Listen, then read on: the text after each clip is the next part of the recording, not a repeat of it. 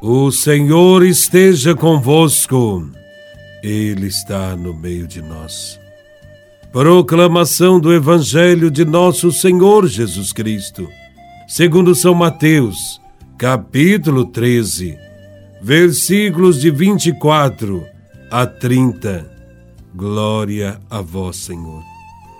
Naquele tempo, Jesus contou outra parábola à multidão o reino dos céus é como um homem que semeou boa semente no seu campo. Enquanto todos dormiam, veio seu inimigo, semeou joio no meio do trigo e foi embora. Quando o trigo cresceu e as espigas começaram a se formar, apareceu também o joio. Os empregados foram procurar o dono e lhe disseram: Senhor, não semeastes boa semente no teu campo? De onde veio então o joio? O dono respondeu: Foi algum inimigo que fez isso. Os empregados lhe perguntaram: Queres que vamos arrancar o joio? O dono respondeu: Não Pode acontecer que, arrancando o joio, arranqueis também o trigo, deixai crescer um e outro, até a colheita. E no tempo da colheita, direi aos que cortam o trigo: arrancai primeiro o joio, e o amarrai em feixes, para ser queimado. Recolhei, porém, o trigo no meu celeiro. Palavra da salvação. Glória a vós, Senhor. Jesus estava pregando para a grande multidão e falava a todos por parábolas e propôs a interessante parábola do joio e do trigo. No tempo de Jesus, o povo tinha certeza que com a vinda do Messias teria começado o reino, no qual só existiria o bem, o mal seria queimado por um fogo vindo do céu. Os discípulos de Jesus também concordavam com essas ideias.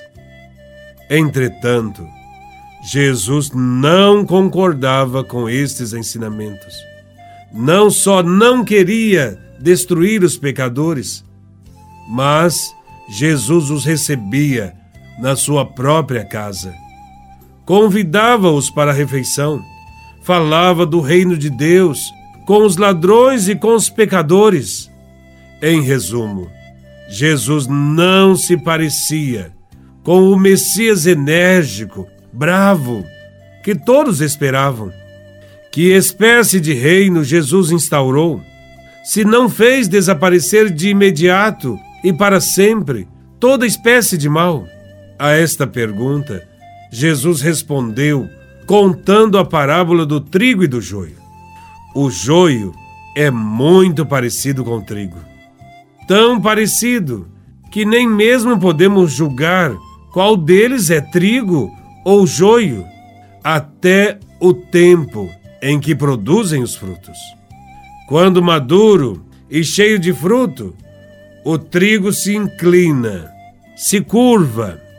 O joio, por sua vez, não produz fruto e nem tampouco se inclina. Ele se eleva entre os ramos de trigo e se sobressai. Essa parábola nos remete a uma realidade do reino de Deus que Jesus nos ensinou.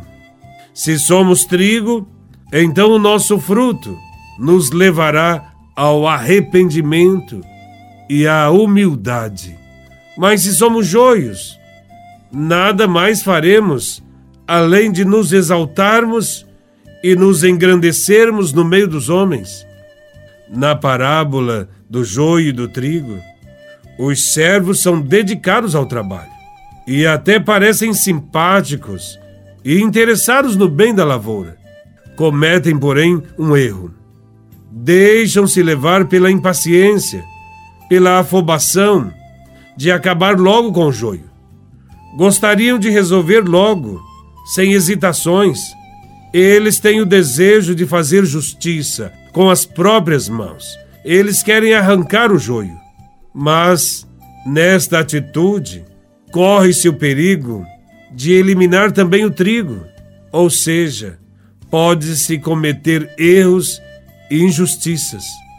Na parábola, o patrão não pensa como eles.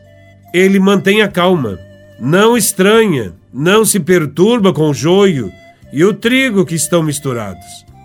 A sua resposta revela a atitude de Deus em relação ao mal que existe no mundo, na igreja e em cada indivíduo. O bem e o mal, diz o Senhor, não podem ser separados. Devem crescer juntos, e assim será até o fim deste mundo, até o dia da colheita. Não é este nem o tempo, nem o lugar em que se possa fazer a separação. Este tempo da colheita acontecerá, mas não agora. Acabar com os maus não é a solução, porque os homens podem mudar e Deus tem paciência. Os que hoje se recusam a aceitar o reino de Deus podem aceitá-lo amanhã. Deus espera a decisão de cada um. Não força ninguém. Deus tem paciência e é capaz de nos ir conquistando, pouco a pouco, ao longo de nossa vida a linha que separa o bem do mal. Não passa entre um indivíduo e outro, mas passa dentro do coração de cada homem. Em cada ser humano há um pouco de bem e um pouco de mal. Por isso, não é possível intervir com o fogo do céu. Tudo seria destruído, o bem e o mal. É na hora da colheita que se identifica o que é trigo e o que é joio. Assim acontecerá conosco. É por meio de nossas obras que será revelado quem somos. Certamente, o pecado não se justifica, mas precisamos aprender a considerá-lo com os olhos pacientes e serenos de Deus. Que o nosso compromisso com Deus nos conduza sempre para a prática de boas ações tornando-nos trigo nos campos do Senhor.